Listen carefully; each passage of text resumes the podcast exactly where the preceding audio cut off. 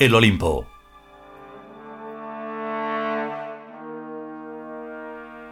Décimo octavo capítulo. Tercera parte.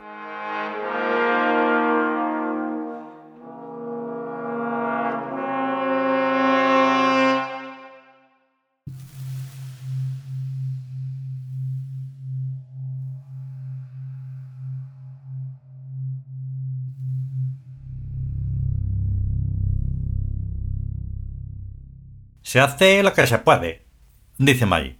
Cada cual en el lugar que ocupa en estas intersecciones de los dos espacio-tiempos. Pero no sé por qué tengo la impresión de que el error es un factor valiosísimo, necesario e indispensable en esto que llamamos la evolución perfectiva de la vida consciente. Si fuéramos ajenos al error, ¿cuál sería el camino correcto? No existiría entonces para nosotros camino correcto, dice K todo se nos quedaría desprovisto de finalidad.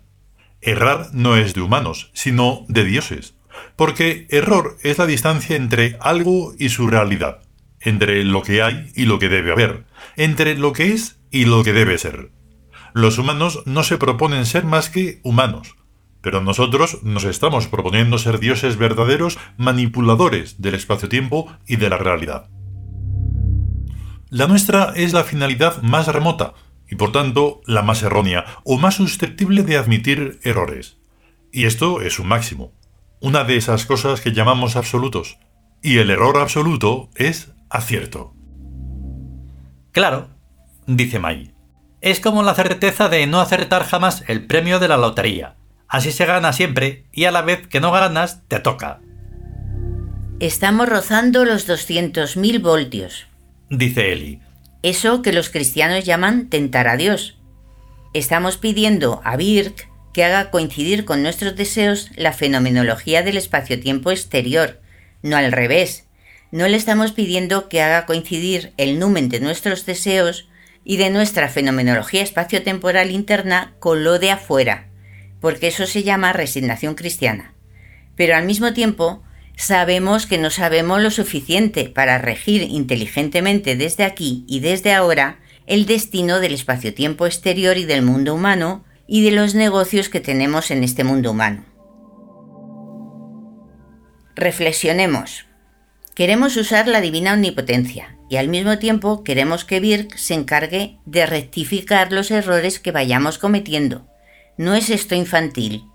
Desde luego que sí. Reconoce K. Nuestra posición terrenal no es la más adecuada para definir qué es lo que nos conviene y qué es lo que, siendo bueno ahora, después nos perjudicaría. Y en cambio, Birk sí puede hacerlo, porque desde allí se ve también la zona futura del mapa del destino con todas sus opciones y desviaciones.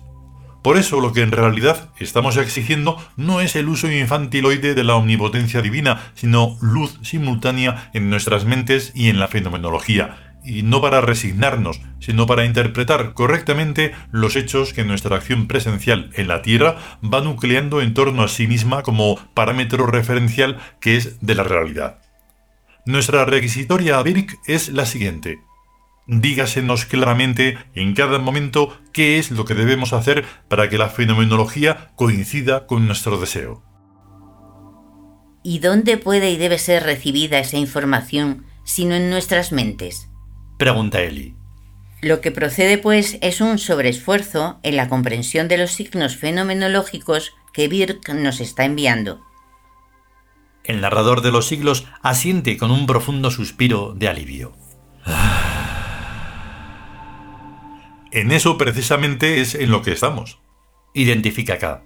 Si ahora tuviéramos sobre la mesa los periódicos del siglo XXI y toda la información del próximo milenio, ¿para qué necesitaríamos la divinidad?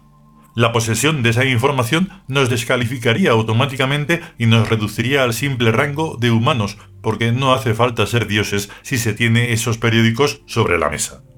Si es necesario, en cambio, ser dioses para, sin información especial alguna, acertar en cada momento con lo que nos conviene hacer. ¿Y eso cómo se hace? Guiándonos por los principios lógicos y éticos. Quien obedece a un principio lógico no se equivoca quien obedece a un principio ético no se equivoca. El único problema estaría en conocer previamente a los principios lógicos y a los principios éticos. Pero eso ya lo tenemos resuelto. Lógico es todo lo que se infiere y se deduce en cualquier situación dada. Y ético es todo lo que nos acerca más al estado imperial evolutivo y perfectivo y ascendente. Ético es lo que nos hace más digno de ser dioses. Lógico es todo lo que inexorablemente se produciría si no interviniera el azar.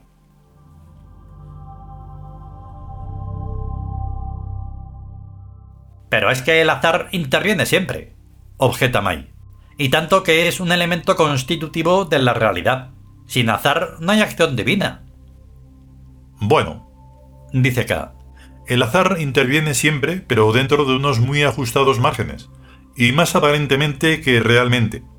Si uno es un mal estudiante, podrá aprobar muchas veces mediante trucos y añagazas, pero la lógica nos dice que por más suerte que tenga, será un mal profesional y que más tarde o más temprano pagará el precio de sus desconocimientos estudiantiles.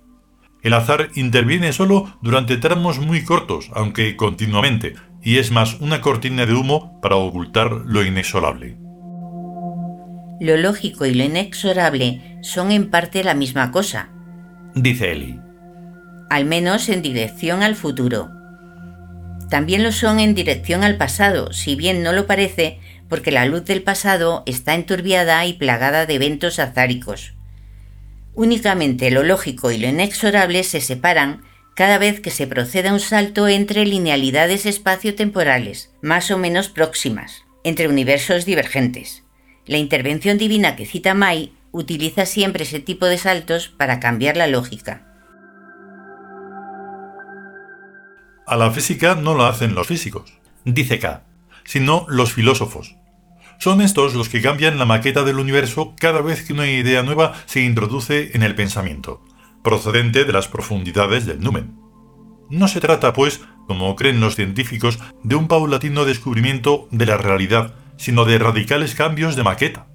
El universo de Aristóteles no tiene nada que ver con el de Newton, ni este con el de Einstein, ni este con el nuestro. A posteriori parece que hay continuidad y paulatino descubrimiento, pero eso es falso.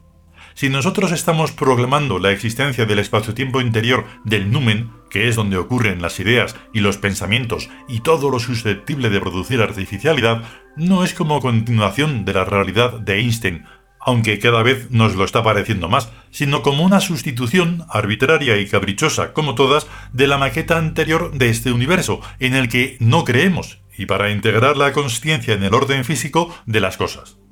Lo único que de verdad le debemos a Einstein es su curiosa muletilla de desde la posición del observador.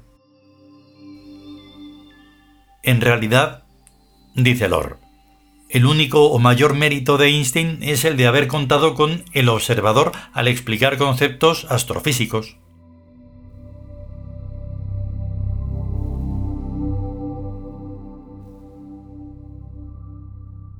continuará.